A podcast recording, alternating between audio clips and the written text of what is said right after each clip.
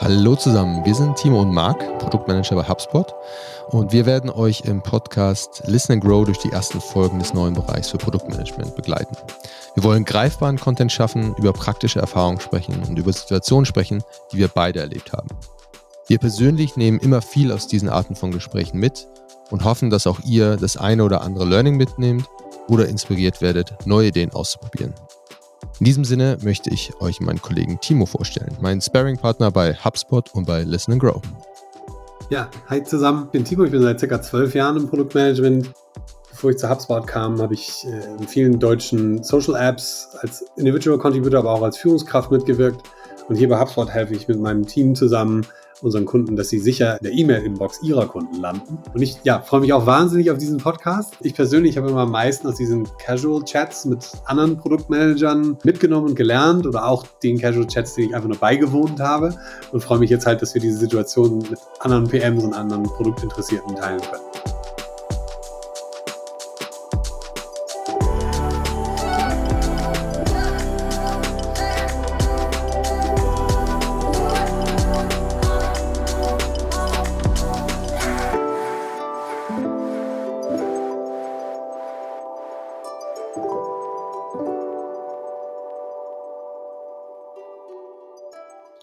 Hi Timo, schön, dass du heute dabei bist. Wie geht's dir heute?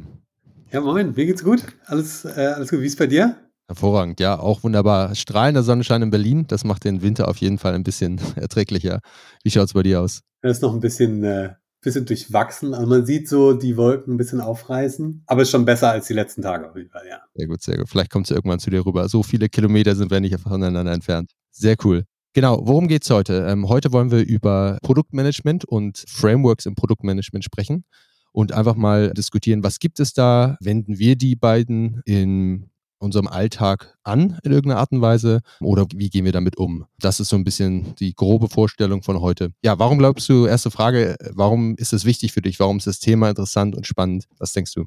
Ja, für mich ist natürlich, also ich glaube, es ist vor allem ist man interessant natürlich für, für viele vielleicht äh, Kollegen, die nicht ganz so super erfahren sind, die ja neu sind in, in, in ihren Jobs, weil ja Frameworks immer so ein guter Startpunkt sind. Das ist ja auch immer so das, was irgendwie alle immer am Anfang lernen wollen. Das ist aus meiner eigenen Erfahrung, wenn man auch in Führungsrollen interagiert, ist das immer das Erste, was, äh, was dann irgendwie kommt, dass sie irgendwelche neuen Frameworks lernen wollen.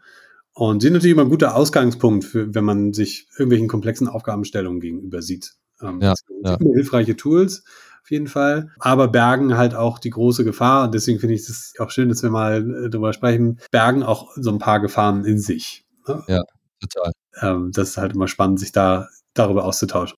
Ja, finde ich auch total genau. Also ich finde auch, also als ich mich grundsätzlich mal mit dem Thema Produktmanagement beschäftigt habe, war auch das allererste, was man in jeglichen Kursen findet, irgendwelche Frameworks, die man nutzen kann. Und wenn man selber zu dem Zeitpunkt noch gar kein Produktmanager ist, dann findet man es total spannend, aber irgendwie auch wenig greifbar, weil es sind einfach logische Frameworks und ohne irgendwelche Beispiele im Kopf findet man gar nicht, warum das notwendig ist und wie man das überhaupt nutzen kann. Genau. Und wenn man dann in der Rolle selber ist, finde ich immer, können wir direkt mal einsteigen in die, in die Szenarien, die uns über den Weg gelaufen sind, finde ich immer, dass es schwer ist, ein einziges Framework oder spezifische Frameworks auf Situationen anzuwenden, oder? Hast du irgendwann mal ein typisches, klassisches Framework, was du irgendwo ge gefunden hast oder darüber gelesen hast, genau so one-on-one angewendet in deinem Alltag? Ich glaube ich, noch nicht einmal. Das ist, glaube ich, nicht einmal passiert, dass, äh, dass ich mit einem Framework quasi auch zum gewünschten Ergebnis gekommen bin.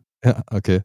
Ja, ich denke auch. Also äh, für mich ist es immer so, ich nehme mir vielleicht ein paar Inspirationen von verschiedenen äh, Frameworks und dann guckt man mal, was da rauskommt und was nützlich ist für, für die Situation in dem Moment. Ich habe zum Beispiel einmal auch äh, eine ganz spezifische Situation, ähm, was wir hatten im Team, dass wir versucht haben, irgendwie unsere Weekly Stand-Ups ein bisschen zu strukturieren und zu schauen, wie können wir das überhaupt nutzen, was gibt es da für Frameworks? Und ich natürlich direkt erstmal gegoogelt, was gibt es so für klassische Frameworks, um irgendwelche Stand-Ups zu äh, kontrollieren und zu organisieren? Und bin nach etwas mehr als fünf Minuten habe ich direkt aufgehört, äh, weil einfach irgendwie die alle nicht passend waren auf meine Situation. Und äh, habe tatsächlich dann einfach gesagt, hey, ich probiere das einfach mal aus. Ich mache einfach mal ganz simpel ein Lucy-Chart-Board auf und mache einfach mal sieben Spalten für jeden Entwickler eine Spalte und fange damit mal an. Und das hat eigentlich ganz gut funktioniert. Einfach mal, finde die Idee eines Frameworks für eine Situation und für eine Herausforderung ziemlich gut und das hilft mir tagtäglich. Aber das dann auch wirklich äh, von irgendwelchen Vorlagen zu nehmen, fällt mir, fällt mir da eher schwer.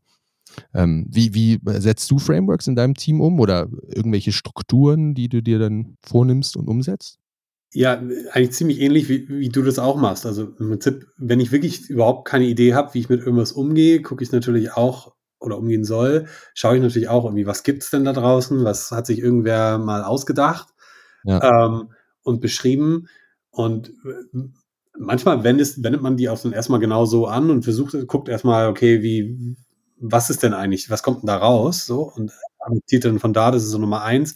Oder wenn man jetzt ein bisschen mehr Zeit hat, das hängt immer so, glaube ich, auch ein bisschen von dem Time Pressure und von dem Pain ab, ähm, dann überlege ich mir natürlich schon, okay, was sind die Bestandteile dieses Frameworks, wofür ist was eigentlich da und wofür, dann komme ich oftmals so an den Punkt, natürlich irgendwie aus Erfahrungen heraus, wo man dann irgendwie merkt, ah, warte mal, aber da habe ich damals mal das und das eingesetzt, das macht doch mhm. irgendwie viel mehr Sinn, weil manchmal hat es ja auch einfach damit zu tun, wie es zu deiner Persönlichkeit passt. Ja, ja. Also Sachen, die du persönlich viel leichter umsetzen kannst ähm, und steuern kannst wie, wie andere. Und genau, also das ist natürlich die, sag ich mal, der Königsweg ist natürlich immer das so aufzuteilen und äh, sich dann zu überlegen, okay, welches Artefakt soll denn was eigentlich bewirken.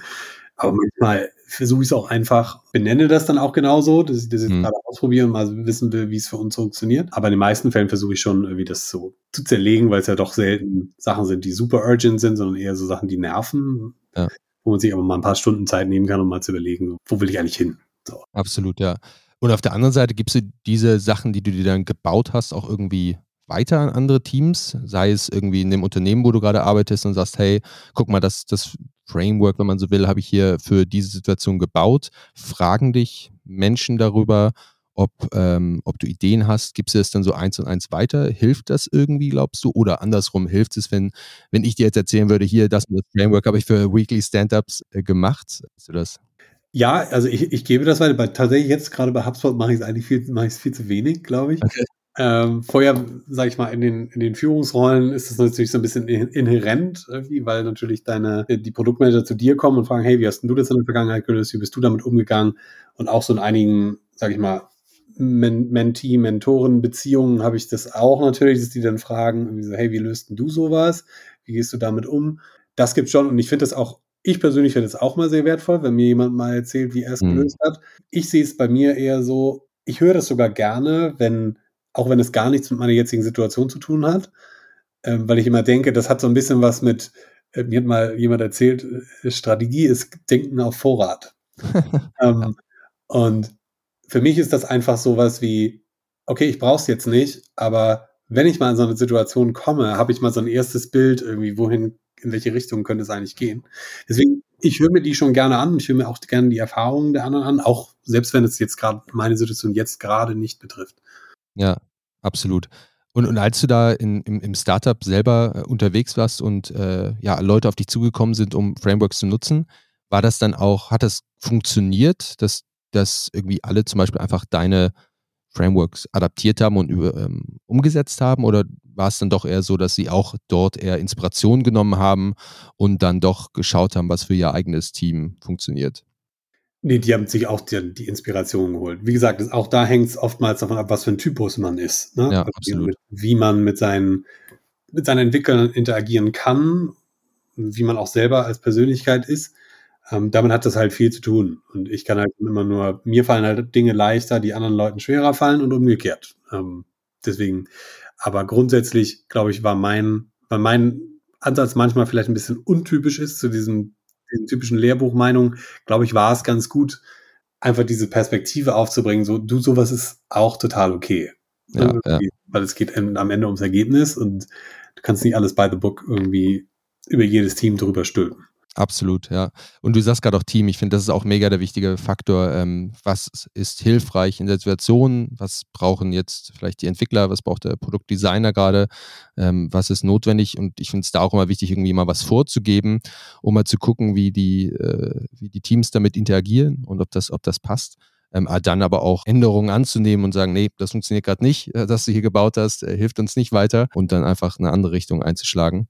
Ähm, das ist, glaube ich, auch total wichtig. Ja, auf jeden Fall. Aber ich glaube, da sind wir, also wir jetzt hier bei uns zum Beispiel sind immer sehr offen für sowas. Deswegen, und ich habe es auch selten erlebt, dass sich Teams jetzt total dagegen sträuben. Ja. Wobei es das auch gegeben hat. Also ich okay. erinnere mich hier mal bei einem vorherigen Arbeitgeber sozusagen ging es immer um das Thema Schätzen von, ja. mhm. äh, von Themen. Und das Team hatte aber eine große Herausforderung damit, seine eigene Performance einzuschätzen.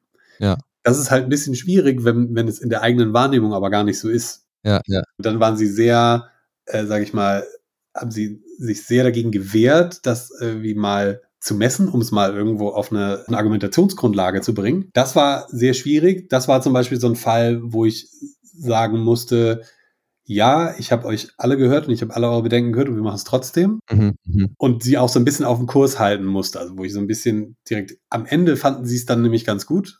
Ja, ja. Aber es war halt erstmal so ein Schmerz, durch den sie durch mussten. Und am Schluss fanden sie es dann doch ganz gut, dass sie sage ich mal, eine Möglichkeit hatten, ihre eigene Performance zu reflektieren und dann da auch ihre, ihre eigenen Verbesserungen vorzunehmen. Absolut. Ja, es ist immer schwierig, so ein bisschen Prozesse einzuführen, wo alles ja so läuft ohne diesen Prozess oder ohne dieses Framework, ne? um da äh, dann irgendwas zu verändern, wo andere Leute gar keine Notwendigkeit für Veränderung gegebenenfalls sehen würden. Ja. ja. wir haben das auch, ähm, wir hatten ganz, ganz am Anfang, als ich diesem äh, Team beigetreten bin, war irgendwie auch ein großes Thema tatsächlich so Priorisierung und was wir da wie wir das machen wollen. Und mein erster äh, total theoretischer Approach und total theoretisches Framework war wirklich gefühlte 15 Datenpunkte, die ich für jede Entscheidung in Betracht ziehen möchte und evaluieren möchte und gefühlt dann stundenlang damit verbringen möchte, erstmal zu evaluieren, was hier überhaupt der Fall ist. Ich habe relativ schnell selber gemerkt, ähm, auch in einem im eigenen Kämmerchen, äh, als ich das überlegt habe, dass das irgendwie totaler Overkill ist und dass vielleicht ein bisschen zu viel Struktur ist. Aber habe dann auch versucht, einfach mit mit dem Team weiterzuschauen, was, was genau ist denn hier notwendig, was hilft am, am, am meisten und vor allem auch, wie können wir diese Entscheidung, die Priorisierungsentscheidung diesem Framework effizient abbilden. Weil wenn ich 15 Datenpunkte habe und die Entwickler immer jedes Mal frage zu jedem einzelnen Datenpunkt, dann ist es halt sehr, sehr aufwendig. Und was wir im Endeffekt gemacht haben, das war ganz, ganz hilfreich, ist wirklich so einfach wie möglich zu halten. Dass wir einfach drei Sachen wissen müssen für jede Priorisierungsentscheidung und wie wir da hinkommen, diese Sachen rauszufinden, das bleibt jeder Person selber überlassen. Wie diese Person die Fragen stellt, die Fragen stellt, in welchem Format, über Slack oder in einem Zoom-Call, ist eigentlich total egal. Die Person oder meistens der Entwickler, der das sozusagen pitcht oder das andere Team, das das Ganze pitcht, die müssen dann nur diese Informationen äh, mitbringen. Was sind eure drei Punkte, wenn ich fragen darf?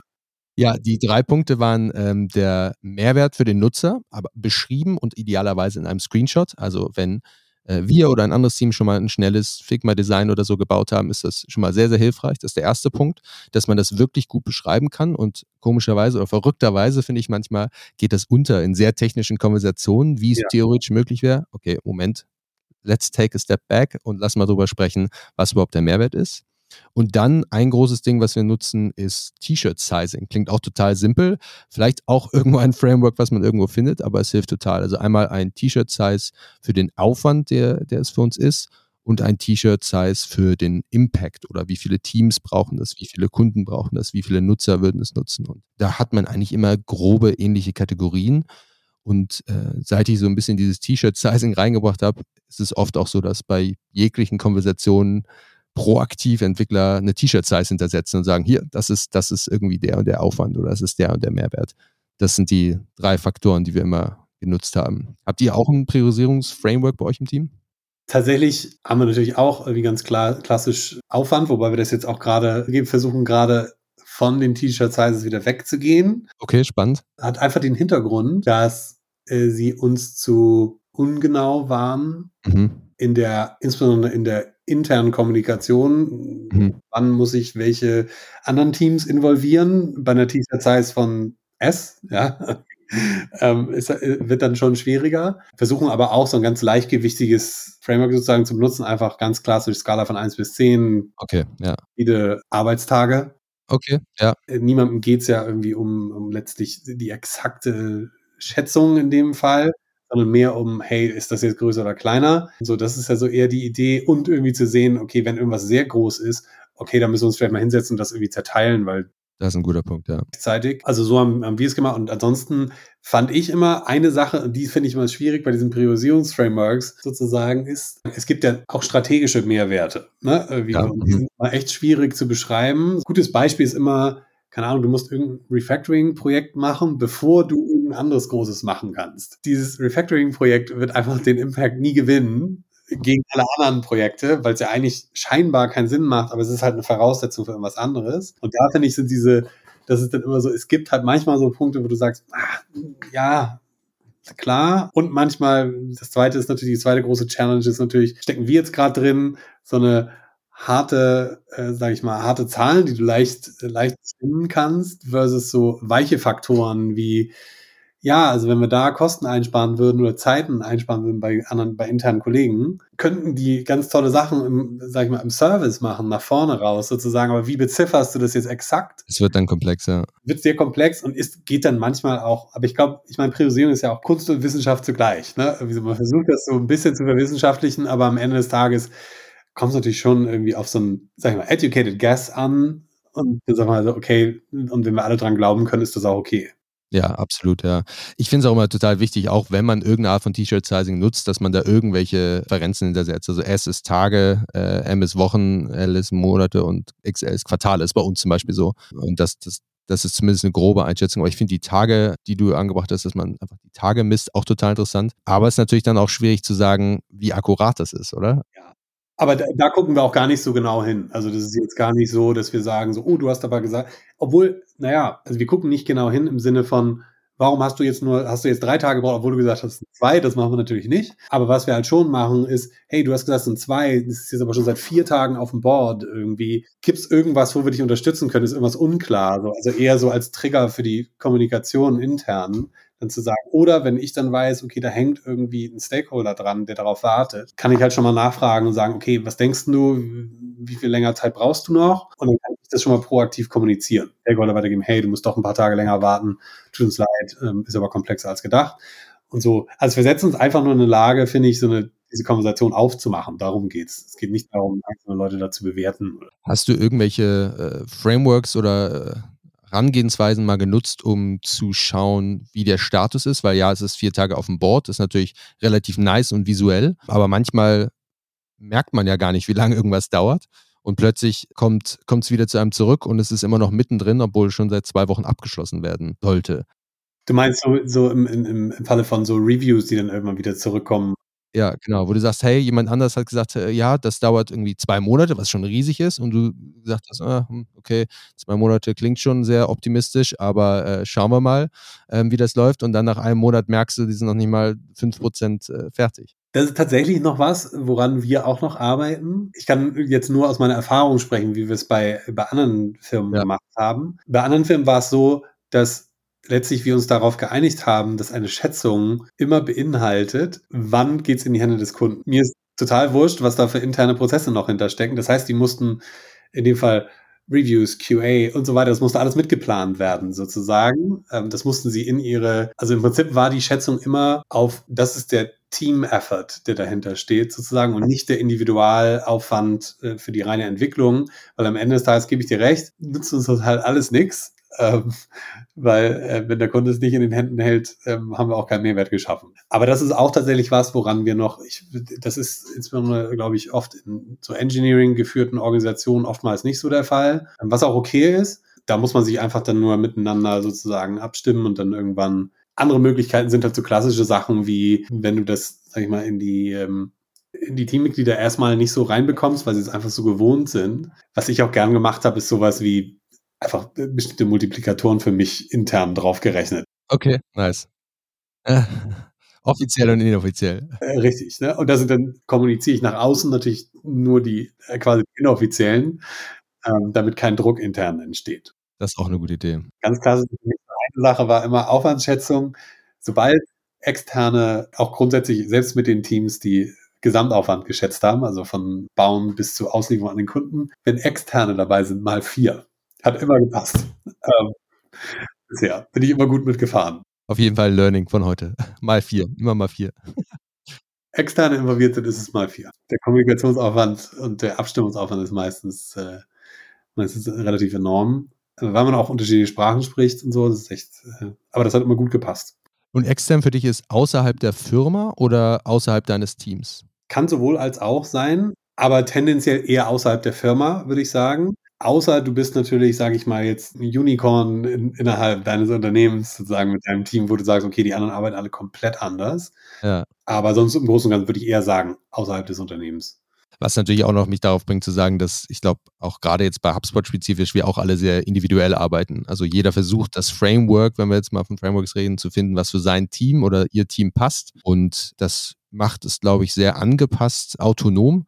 Ähm, aber ja, da kommen vielleicht die Herausforderungen von Cross-Team-Alignment so ein bisschen ins Spiel. Das war auf jeden Fall eine meiner größten Challenges, als ich hier angefangen habe. So, äh, wenn man dann mit den ersten Teams auch außerhalb der eigenen Group und so spricht, ne, also die wirklich auch in, in, in einer ganz anderen Sphäre irgendwie arbeiten und dann erstmal so das Vokabular auf ein äh, auf ein Level zu bringen, zu sagen, okay, warte mal, was meinst du jetzt genau damit? Meinst du das gleiche, was ich jetzt denke? Oder das war schon, äh, das war schon eine Herausforderung oder ist, ist auch immer, also immer noch. Aber da sind wir, Gott sei Dank, haben wir ja das Glück, dass äh, die Kultur einfach so sehr offen ist, dass das immer äh, dann relativ schnell funktioniert. Aber ja, ja, sehr cool.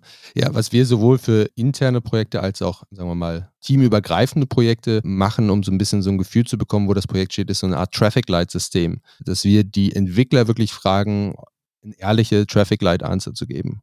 Und ich habe interessanterweise manchmal gedacht, okay, von dem, was du beschreibst, ja, äh, inhaltlich klingt das alles super. Wenn man dann aber die Frage stellt, Traffic Light, dann kommt plötzlich gelb oder rot man weiß, dann kommt man erst zu, zum dahinter, was überhaupt das Problem ist oder die Herausforderung. Das funktioniert, dieses, dieses System vom Traffic Light ist irgendwie auch insoweit verstanden über Teams hinweg, als auch, dass andere Teams dann mal gerne sagen dürfen, rot. Wir sehen irgendwie, fehlt noch was, wir haben das Gefühl, wir wissen nicht genug, vielleicht läuft es nicht so wie geplant bisher. Ja, ich habe da, glaube ich, tatsächlich den äh, klassischen und unpopulärsten Approach. Ich arbeite einfach ganz klassisch noch mit Deadlines. Und ich frage einfach immer nur so, äh, eigentlich ein bisschen ähnlich, wie confident seid ihr denn jetzt noch, dass das haltbar ist? Wie gesagt, mir geht es ja immer nur darum, dass ich dann irgendwie im Zweifel sagen kann, hey, dass ich zu den Stakeholdern gehen kann und sagen kann, hey, das dauert doch länger oder dass ich einfach proaktiv kommunizieren kann und nicht irgendwie im letzten Moment um die Ecke kommen und sagen, oh, es dauert doch sechs Wochen länger. Das möchte ich halt gern verhindern. Wir kommunizieren da auch nicht jede Änderung so, sondern wir gucken da natürlich schon, okay, ist es jetzt was, was wir noch irgendwie, wo wir denken, das können wir noch aufholen oder wo einfach nur Unsicherheit besteht. Es geht einfach um letztlich offene Kommunikation. Ich finde auch an Deadlines am Ende wenn du es so siehst, wenn du das an dieses ganze, wo wir wieder zu einem Framework kommen, in dieses ganze agile Framework irgendwie einfließen lässt, am Ende sind doch die Iterationen oder Sprints oder wie auch immer du sie nennen willst, die Timeboxen sind am Ende auch nichts anderes als Deadlines, wo du irgendwie sagst, okay, jetzt stehen wir hier, ist das noch realistisch, was wir uns vorgenommen haben? Was ich da finde, sind so für mich so ein paar so Secret-Superhelden, sind die Programmmanager. Äh, wir haben auch einige bei, bei HubSpot, die über Teams hinweg oder große Projekte arbeiten die sind wirklich so ein bisschen die, ja, die alles zusammenhalten. Die, ja, vielleicht bauen sie sich ein Projekt, um das Ganze zu tracken, aber auch dadurch, dass sie einfach da sind und mit so vielen Teams sprechen, haben sie noch viel mehr ein Gefühl dafür, was läuft oder wo, wo es gerade hakt oder wo vielleicht gerade eine Unstimmigkeit herrscht. Das finde ich auch immer eine total wichtige Rolle bei so teamübergreifenden Projekten. War ich tatsächlich noch nicht in der Situation, aber wird bestimmt irgendwann mal kommen. Also, guter Punkt, ja. Ist bestimmt extrem spannend, ja. Cool. Lass uns doch nochmal kurz so eine Art äh, Learnings-Zusammenfassung machen am Ende. Kleine Takeaways. Also nach der ganzen Konversation, nach den vielen Beispielen, die wir durchgegangen sind, was wären denn so deine drei Learnings, deine drei Takeaways, die du vielleicht auch äh, Zuhörern geben würdest oder die du jetzt auch für dich so ein bisschen Bezug auf Frameworks im Kopf hast? Ja, also ich denke, für mich ist es immer, wie gesagt, nimm sie als Startpunkt, betrachte sie sozusagen nicht als fertiges Rezept, so kann man es vielleicht zusammenfassen, sondern es kommt immer darauf an, welche Probleme man lösen möchte. Ich betrachte das immer wie so ein Werkzeugkasten. Es ist halt ein Tool und all diese Artefakte da drin sind auch verschiedene Tools, die ich nutzen kann, um bestimmte Probleme zu lösen. Was ich für mich persönlich noch mitnehme, auf jeden Fall dieses Traffic Light System, weil es ganz gut eigentlich auch zu meinem Approach sozusagen passt, halt vielleicht nur ein bisschen plakativer so und nimmt vielleicht so ein bisschen diese Ängstlichkeit vor, vor Zeitcommitment raus. Ja, am Ende zählen ja immer die Prinzipien dahinter. Ne. Und die Prinzipien sind das, was uns wirklich voranbringt. Und wenn man sich viele Frameworks anguckt, versteht man auch so, worauf die Leute irgendwie hinaus wollen. Ja, das, ich glaube, darauf würde ich achten. Also so, ja. Betrachte es als eine Toolbox, für mich persönlich Traffic Light System und, äh, und das dritte wäre dann Prinzipien dahinter zu verstehen. Ja, finde ich sehr gut. Würde ich ähnlich sehen, würde ich auch so zustimmen. Ich glaube, Inspiration, also erstens nimm es als Inspiration, genau wie du gesagt hast. Zweitens, teste es aus. Ich habe auch irgendwie Frameworks immer mal wieder so ein ganz klein bisschen probiert und dann hat das nicht funktioniert, was anderes genommen. Das sollte auch wirklich dem Team helfen und in der Situation helfen. Also versuch es so kurz wie möglich in deinem eigenen vier Wänden zu machen und dann einfach mal ausprobieren mit dem Team. Ähm, ich glaube, das ist sehr, sehr wichtig. Und ich finde Kreativität auch da.